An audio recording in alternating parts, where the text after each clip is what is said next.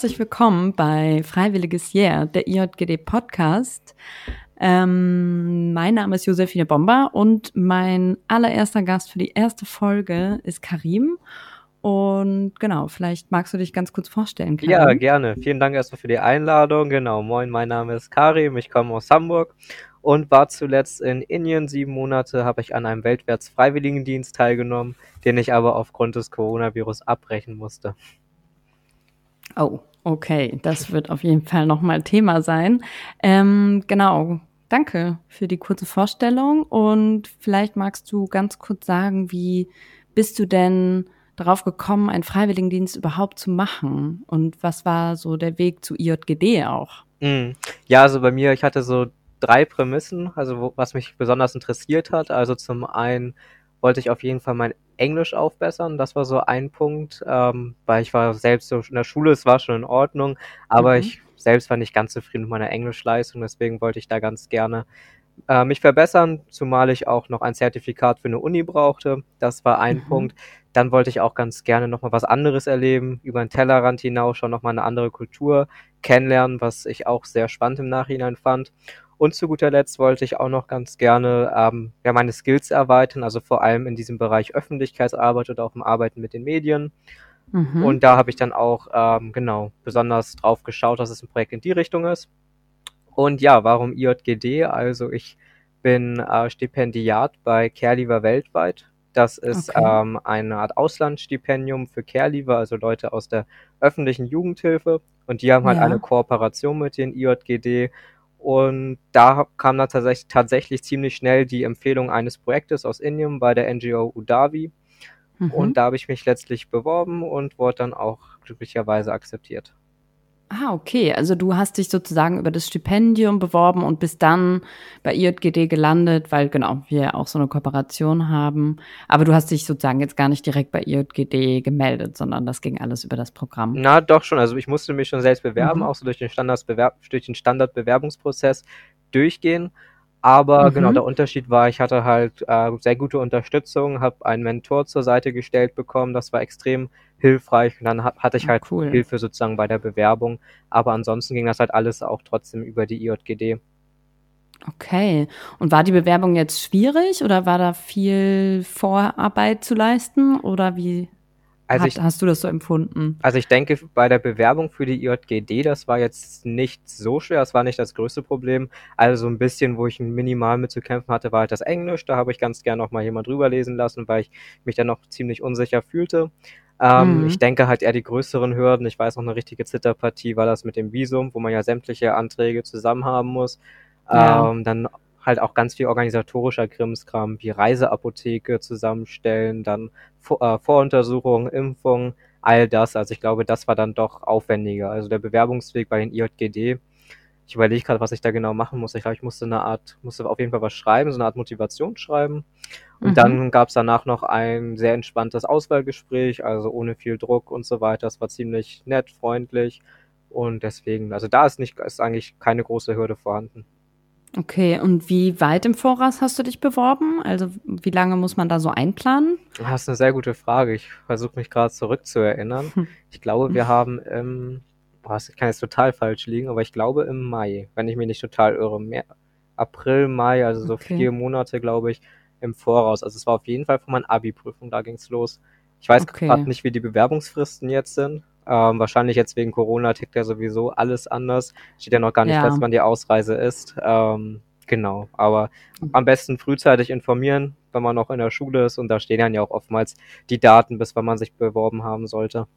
Ja, genau. Also auch ausreichend Zeit ein bisschen mit einplanen, weil gerade diese Visum und äh, Impfungssachen und äh, genau, das muss man ja auch alles organisieren. Und ich glaube, da braucht man so ein bisschen Zeit auf jeden Fall vor im Vorlauf. Aber so ist es. Ähm, ja, genau. Und das ging dann, wann ging das für dich los Richtung Indien? Und genau, erzähl doch mal ein bisschen was, wie das so anfing und wie lange du jetzt auch im Endeffekt da warst.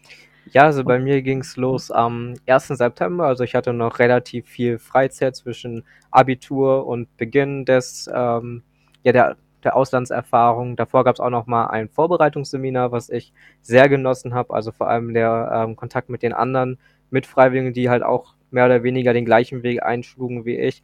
Das war auf jeden Fall sehr bereichernd, der Diskurs oder auch die gemeinsamen Unternehmungen, die man da gemacht hat. Also es bleibt auf jeden Fall positiv in Erinnerung. Und mhm. ja, dann ging es los am 1. September mit dem Flieger vom Hamburger Flughafen. Die Aufregung äh, ist natürlich an, zu dem Zeitpunkt echt äh, angestiegen. An sich war ich doch entspannt, aber da war dann so ein Punkt, wo natürlich schon der Puls ein bisschen höher ging. Mhm. Und dann traf man auch die ersten Mitfreiwilligen in Muscat am Flughafen, wo wir dann halt umgestiegen sind mit Aufenthalt.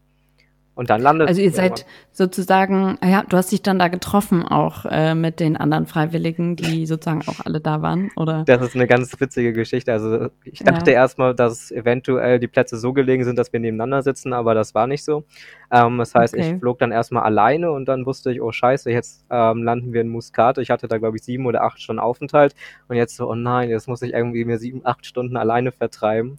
Oh und das war dann total witzig. Ich bin dann gerade aus dem Flugzeug raus und da standen dann zwei und haben sich dann da auf Deutsch unterhalten und haben dann auch irgendwie gesagt, ja, ich glaube, da ging es darum, warum es keinen, warum man nicht den Direktflug nach Chennai genommen habe. Und ich habe dann einfach nur ja. Chennai gehört und habe dann auch so gefragt, ach, ihr fliegt auch nach Chennai und da hat sich dann herausgestellt, dass die auch von den IJGD sind im selben Projekt und ach, dann was? war man nicht mehr alleine. Das war dann sehr hilfreich. Ah, okay. Ja, das ist ja cool. Also, mhm. Also, dass man sich dann aber ganz zufällig dann irgendwie getroffen hat. Ich meine, ja. War dann auch Zufall, ne? Ja. So ist es, ja. Ja, ja, ja. Okay, ich wollte dich aber gar nicht unterbrechen, du warst noch am Erzählen, aber ich fand das irgendwie interessant, damit ja, man irgendwie auch weiß, Fall. okay, man ist nicht so ganz alleine dann auch, sondern man trifft ja dann auch äh, die anderen Freiwilligen, auch wenn dann nur sehr zufällig. Hm. Nee, genau, also dann sind wir von Muscat halt nach Chennai geflogen. Im Kühlschrank war arschkalt, weil die die oh. Klimaanlage sehr stark anhatten. Das ist auch noch eine Erfahrung, die wir in Indien allgemein hatten. Also die mochten es drin sehr kalt und dementsprechend, also mhm. also viele und deshalb äh, fror man da ganz leicht und draußen liefen einige mit Winterjacke rum. Das war auf jeden Fall sehr spannend. Dieser okay. Kontrast, den man da erlebt hat. Nee, und dann sind wir gelandet, auf jeden Fall. Genau, erstmal hatten wir ein bisschen Probleme, dadurch diese Kontrolle zu kommen, aber es hat sich irgendwann auch relativ schnell geregelt. Und als wir dann rauskamen, erstmal äh, hat man ordentlich einen Schlag durch das andere Klima natürlich bekommen, deutlich feuchter, mhm. sehr warm.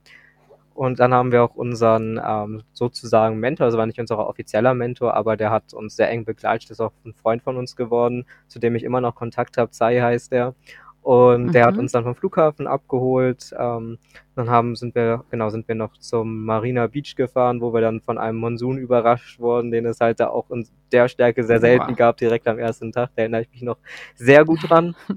Ja, und dann war halt der Punkt, eine Mitfreiwillige, die war da noch nicht da, weil sie Probleme mit dem Visa hatte. Es musste erst mal mhm. bewilligt werden. Die kam, glaube ich, eine Woche in etwa später dazu. Das heißt, wir konnten noch nicht mit dem Vorbereitungsseminar dort beginnen, sondern haben dann noch so zwei, drei, ich glaube genau, eine Nacht haben wir noch in Mahabalipuram, das ist ein Ort in der Nähe von Chennai, verbracht. Und das war auf jeden Fall auch ganz schön, sich kennenzulernen. Genau, und dann ging es halt los mit dem äh, Vorbereitungsseminar also in Indien. Mhm. Genau. Also ihr habt dann sozusagen auf sie gewartet, bis dann alle da waren, um dann das, so das ja. Seminar zu machen. Und wie lange ging das Seminar zur Vorbereitung? Da das vor ging vor Ort, glaube ich, zwei Tage. Also es war, ah, okay. da waren halt so Basics besprochen worden, wie, wie soll ich mich verhalten, respektvoller Umgang, ähm, öffentlicher Transport ähm, oder auch Hygiene, zum Beispiel in Indien mhm. ähm, ist Hygiene vor allem sehr wichtig, weil zum Beispiel das Leitungswasser kann man da nicht trinken, auch Zähne putzen sollte man nicht damit. Ähm, Obst und Gemüse besonders gut waschen, kochen auch bitte nur mit dem gekauften Wasser. Also all solche Sachen sind enorm mhm. wichtig, aber einiges hat man natürlich trotzdem nochmal selbst erfahren müssen, also zum Beispiel der öffentliche Transport, ja, in der Theorie ist ja durchdacht, aber es läuft dann leider doch nicht so, wie es dann ähm, ja besprochen wurde. Das heißt, da hat, haben wir noch zahlreiche eigene Erfahrungen machen müssen, was aber im Nachhinein dann auch doch sehr lehrreich war und auch gut, dass man da vielleicht nicht alles direkt wusste. Ja, das ist ja vielleicht dann auch dieser Lerneffekt, den man hat, wenn man vor Ort ist, dass man dann genau das auch so für sich rausfindet oder auch das Land dann so auch kennenlernt. Ne? Genau. Und wie ist das? Du, ihr wart dann bei dem Vorbereitungsseminar und dann seid ihr alle in eure sozusagen an die Orte gefahren oder weitergereist innerhalb des Landes und dann zu den Einsatzstellen oder zu den Orten, wo ihr dann den Freiwilligendienst gemacht habt? Oder wie war das? Na, bei uns war das so, dass wir tatsächlich alle ziemlich eng beieinander sozusagen gewohnt und gearbeitet haben. Also ich weiß, eine Mitfreiwillige, die wäre tatsächlich, weiß gar nicht wie, weil ich glaube zwei Stunden mit dem Bus eigentlich entfernt gewesen, also ziemlich am Rand Mhm. von Chennai.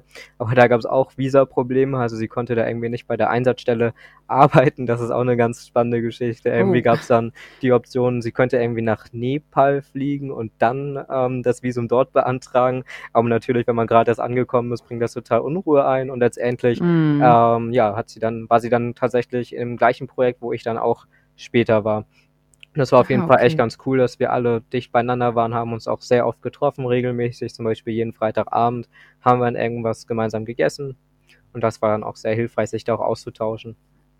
Ja, voll. Und sag mal, wie hast du das denn jetzt mit dem Corona erlebt, mit der Situation? Also du bist im September hin und das war jetzt bis ab März. Ähm, Mhm. Bist du dann wieder zurückgeflogen oder wie war das für dich?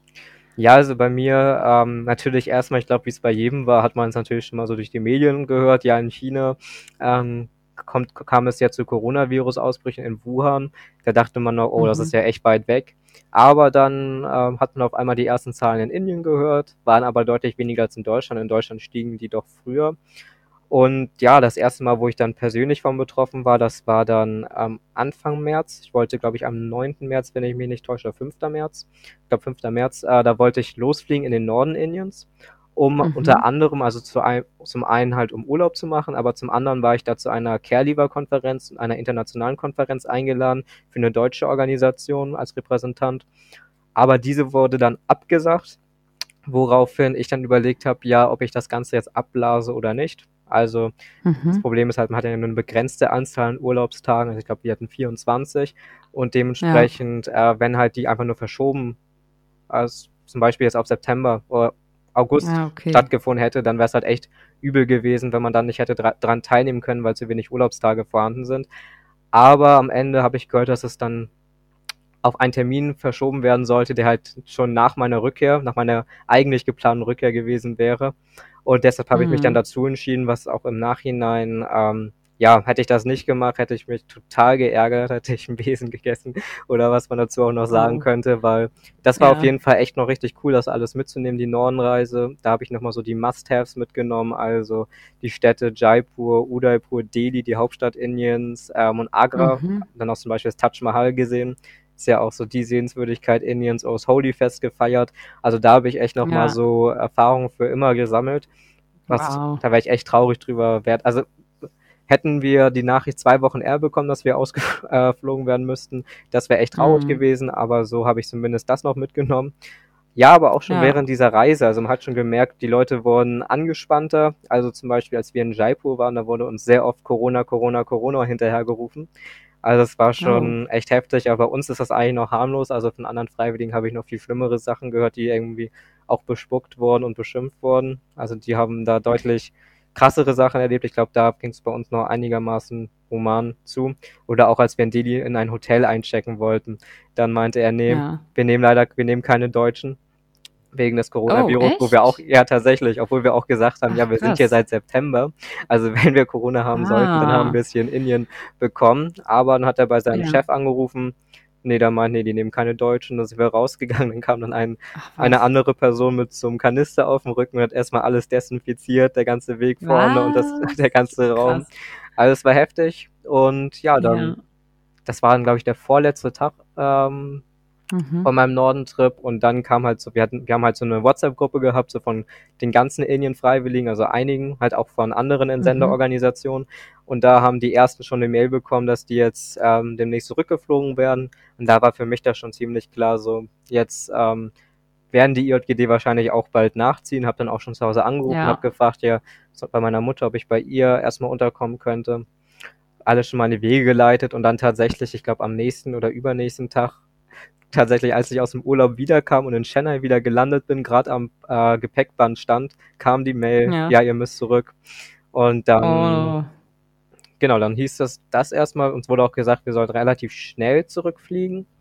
Ähm, hat sich dann aber doch etwas länger hingezogen, weil es ziemlich schwer war, irgendwie Flüge zu kriegen. Einige Airlines haben Flüge gecancelt.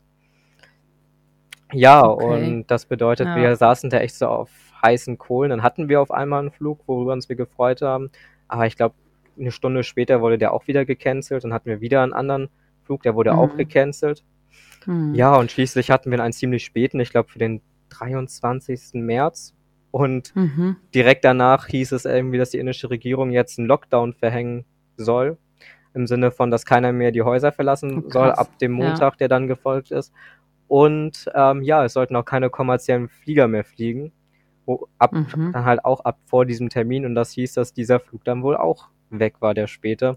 Wo ich mir dann gedacht habe, oh scheiße, weil Boah. man muss sich halt so vorstellen, ich denke mal, in Deutschland war die Isolation deutlich einfacher ähm, zu überstehen, aber wir hatten halt eine sehr enge Wohnung, eine ziemlich dunkle Wohnung, die an sich total mhm. ausreichend ist. Aber eben halt, wenn man da wirklich dann 24 Stunden drin verbringen soll, da geht man, kann man, glaube ich, echt ziemlich schnell kaputt gehen über eine längere Zeit. Ja. Paul, wie, zu wie viel wart ihr dann da in der Wohnung? Also zu zweit nur. Wir hatten auch zweit. sogar zwei Zimmer, also das war jetzt nicht das Problem, aber halt einfach so diese Enge und Dunkelheit, das wäre echt ziemlich deprimierend geworden. Und mhm. ja, tatsächlich gab es ja, ja die Rückholaktion, die ja unter anderem von Heiko Maas auch gefördert wurde. Da war Indien aber zu dem Zeitpunkt noch nicht auf der Liste. Da haben wir uns gedacht, ja, muss ja jetzt auch irgendwann bald kommen. Da haben wir auch so ein bisschen versucht, ja. ähm, dahin zu kommunizieren. Ja, und ich weiß dann an dem Tag, wo dann eben halt auch so diese Nachricht kam und so weiter, da war ich dann irgendwie noch unterwegs und dann kam halt die Nachricht, ja, ähm, Indien ist jetzt auf der Liste, was aber trotzdem hieß, so zwei Wochen dauert das noch. War natürlich die Laune etwas besser, mhm. aber immer noch nicht super. Aber dann zu guter Letzt ähm, hat dann das Reisebüro, mit denen halt die IJGD auch kooperieren, die haben dann einen Flug für uns gefunden, der dann okay. sogar noch am selben Tag in acht Stunden, glaube ich, ging oder elf Stunden. Also es war dann ziemlich knackig, aber haben wir alles hinbekommen, weil Koffer haben wir schon vorher gepackt, weil die Ansage war, es kann sehr schnell gehen. Mhm. Genau.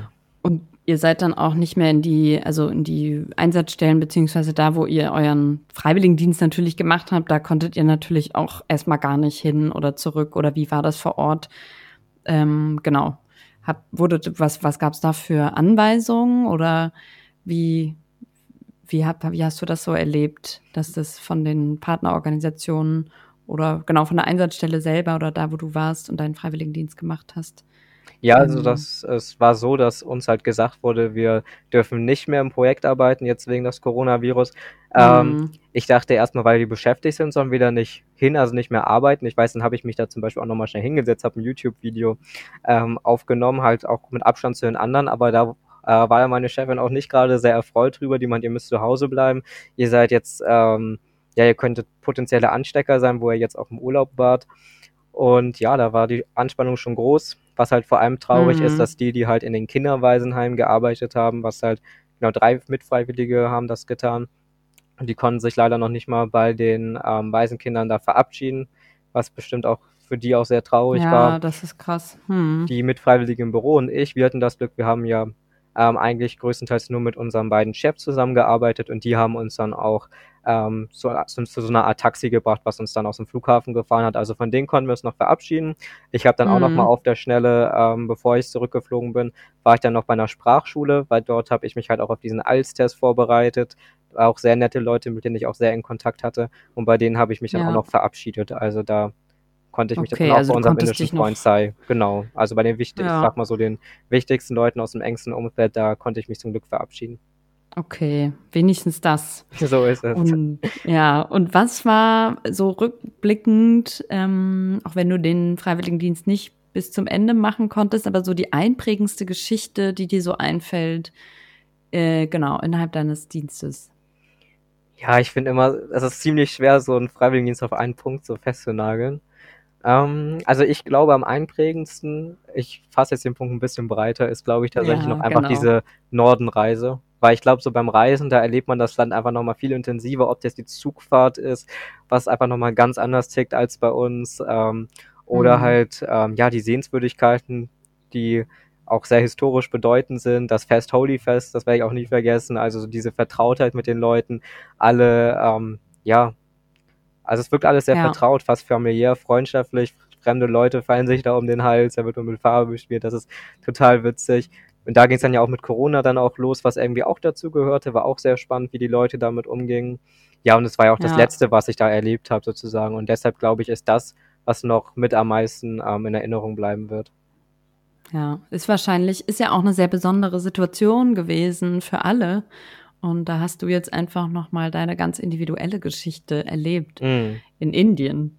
Ähm, und was hast du aus dem Freiwilligendienst gelernt, beziehungsweise was nimmst du da mit? Also, genau, was hat dich jetzt oder was hast du jetzt in deinem Leben oder nach dem Freiwilligendienst gelernt? Ja, ich glaube auf jeden Fall einiges. So erstmal ganz salopp. Ähm, erstmal in Englisch, es hat geklappt zum Glück, das Zertifikat, das habe ich bekommen, aber das ist nur ein Punkt von vielen, den ich äh, mitnehmen konnte. Ähm, ja, also zum einen glaube ich vor allem diese Erfahrung, also einfach, dass es kann einem keiner mehr nehmen, die ganzen schönen Momente, die man erlebt hat oder auch die schwierigen. Ich glaube auch die schwierigen Momente sind auch Momente, die einen weiterbringen werden. Also wenn ich irgendwann wieder ähm, vor einer Herausforderung stehe, kann ich mich immer zurücksehen und denken, ja, das hast du damals auch geschafft, so dann wirst du das jetzt hier auch packen. Dann glaube ich halt auch Kontakte. Also wie gesagt, zu ähm, unserem indischen Freund Zeit, zu dem habe ich immer noch Kontakt. Ähm, wir sprechen mhm. so jeden zweiten Tag tatsächlich noch. Das ist echt auch sehr cool, dann auch nochmal dort so eine andere Perspektive auch zu haben, auch das Geschehen über ihn halt auch trotzdem weiterverfolgen zu können. Und ja, ja auch viel Selbstständigkeit. Also zum Beispiel das Reisen, das lief, haben wir alles irgendwie selbst organisiert. Ich bin auch ähm, genau, in Delhi war ich auch, glaube ich, ein, zwei Tage auch wirklich total alleine unterwegs. Und es ist dann halt schon ja. spannend, dann eben halt sich selbst zurechtzufinden, ähm, sich darauf zu konzentrieren. Ja, das sind auf jeden Fall sämtliche Erfahrungen, die man da mitnehmen konnte. Ja, super. Und genau, was ähm, würdest du jetzt nochmal einen Freiwilligendienst machen, wenn du könntest? Also, und wenn ja, würdest du nochmal nach Indien oder würdest du nochmal in ein anderes Land? Also die Frage ist, wie du die Frage jetzt äh, meinst. Also meinst du jetzt aus meinem Standpunkt nochmal oder meinst du jetzt ich vor ähm, acht, neun Monaten? Nee, nee, du, du jetzt nochmal. Also nach deinem, nach dem Freiwilligendienst, jetzt nach diesem Standpunkt. Also könntest du dir das nochmal vorstellen, wenn du könntest, nochmal in ein anderes Land zu gehen oder nochmal nach Indien? Ja, ich, das Ding ist bei mir, ich bin da tatsächlich immer so ein sehr strukturierter und äh, planender Mensch. Das heißt, ich habe mir schon vorher Gedanken gemacht, wo ich studieren möchte. Ich habe mich halt schon vorher um einen Studienplatz gekümmert, damit ich mich halt ganz und gar auf meinen Freiwilligendienst halt konzentrieren konnte. Das bedeutet, ich bin da schon an der Uni eingeschrieben, worauf ich mich auch schon sehr freue, mhm. zu studieren und dann halt da mein Ziel weiterzugehen. Deshalb würde ich sagen, dass es jetzt für mich nicht in Frage kommt. Ich glaube, dass auf jeden Fall der Drang allgemein zum Reisen gestiegen ist. Also, sofern mhm. ich die mhm. Möglichkeit habe, denke ich, dass ich auch mal Urlaub machen werde in anderen Gebieten, halt auch in Indien, weil ich glaube, Indien hat sehr schöne Orte und da sind ja, wie gesagt, auch einige Kontakte, die man dann auch irgendwann mal wieder besuchen wollen möchte. Und mhm. genau, ich denke mal, dass ich das raus mitnehme. Aber ich würde sagen, auf jeden Fall vor neun Monaten ähm, da würde ich es auf jeden Fall wieder machen mit den Erfahrungen, weil es doch extrem bereichernd ist in den in sämtlichen Belangen, die ich ja auch schon erwähnt habe. Ja, super. Und ähm, ich hatte jetzt noch eine Frage. Ich muss ganz kurz überlegen. Ich hatte sie gerade, jetzt habe ich sie aber ein bisschen. Ach so, genau. Und zwar, wenn du den zukünftigen Freiwilligen irgendwas mitgeben wollen würdest, irgendeinen Tipp oder eine Empfehlung oder irgendwie, genau, dass man sich vielleicht ein bisschen gewappneter fühlt, in einem fremden Land einen Freiwilligendienst zu machen. Ähm, was wäre das? Oder hättest du eine Empfehlung oder einen Tipp? Also ich glaube allgemein auf jeden Fall ähm, sollte man die Bereitschaft haben, sich auf Dinge einzulassen, also möglichst offen an die Sache rangehen. Es wird bestimmt die eine oder andere Herausforderung geben, also im Sinne von erstmal Lebensstandards. Ich weiß, für mich war es auch erstmal eine Herausforderung, dieser Moment keine Dusche. Ich muss mich jetzt mit einem Eimer duschen oder nur kaltes Wasser oder auch keine westlichen mhm. Toiletten. Das sind alles so Punkte, die am Anfang so ziemlich, ähm, ja, nahezu schockierend sind, aber es ist überraschend, wie schnell man sich dann doch anpasst. Also nach einer Weile ist es dann halt irgendwie total normal. Das heißt, möglichst offen an die Sachen rangehen. Und ich würde mhm. jetzt halt vor allem während der Corona-Situation, das ist ja nochmal ganz besonders, ich glaube, ich würde da raten, ich finde es an sich eine gute Sache, dass man da optimistisch rangeht und plant, ähm, ins Ausland zu gehen. Ich glaube, ich würde aber, mhm. zumindest ich als Person, weil ich ja wie gesagt ein sehr planender Mensch bin, auch irgendwie zweigleisig planen, also doch auch die Option im Hinterkopf halten, was ist, wenn der Abflug doch nicht gelingt. Wir wissen ja leider nicht, gibt es eine zweite ja. Welle, wie sieht das in den anderen Ländern aus? Zum Beispiel in Indien sind die Zahlen leider noch steigend und das heißt, es ja, ist halt klar. alles extrem ungewiss noch. Ja, Okay, ja, super. Das äh, finde ich eine sehr gute Empfehlung auch, immer so ein bisschen gewappnet zu sein für Dinge, die man nicht planen kann auch oder die einfach so kommen. Sowas wie Corona oder ja, oder die Dusche fällt mal aus. Das, ähm, nee, wir genau, hatten gar keine, die fiel gar nicht aus. Ach so, die fiel gar nicht. Entschuldigung. Ich dachte, nee, wegen, wegen dem Wasser, weißt du? Mm. Weil du ja dann mit einem Eimer geduscht hast sozusagen. Also das, das war Standard. wenn man das gewöhnt ist, genau, wenn man gewöhnt ist zu duschen und die dann sozusagen wegfällt mm. in dem Land, wenn man das einfach nicht hat, dass mhm. man auch einfach sagen kann, okay, ich bin offen genug. Ach so, ja, genau. Oder will das ja auch, will mich da ja auch in eine andere Situation bringen und da ganz offen sein und mich davon auch verabschieden, dass den Standard, den man selber vielleicht gewohnt ist, hm. äh, ganz woanders überhaupt nicht hat. Und genau, deswegen meinte ich so, die Dusche ist ausgefallen. ähm, ja, okay, ja super. Wir sind jetzt irgendwie auch schon am Ende. Das ging total schnell. Darf ich noch einen kleinen ähm, Tipp geben? Also ist nur so aus eigener Interesse, also nicht aus eigener Interesse, sondern eher so für die anderen gedacht. Also falls ihr irgendwie noch Interesse habt, ähm, ja, Inform weitere Informationen zu bekommen. Ich habe ja einen YouTube-Kanal aufgebaut ähm, Karim in India heißt er, da wird jetzt nicht mehr sehr viel laufen, also nichts Neues wird mehr dazukommen.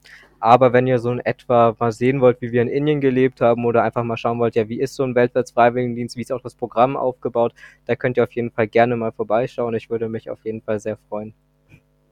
Super, genau. Schaut bei Karim auf dem YouTube-Kanal vorbei. Sehr gerne. Und wenn ihr auch Lust bekommen habt, einen Freiwilligendienst zu machen, auch in Indien oder anderen Ländern, geht auf www.ijgd.de und ja, wir haben auch, wir sind schon dabei, einen Facebook-Account zu erstellen, beziehungsweise hat jeder Bereich von uns einen unterschiedlichen Kanal. Also es gibt nicht einen, aber es gibt auch den weltwärts Facebook-Kanal und auch auf Instagram. Bei, das, ähm, genau, der, der, Name ist Ala IJGD.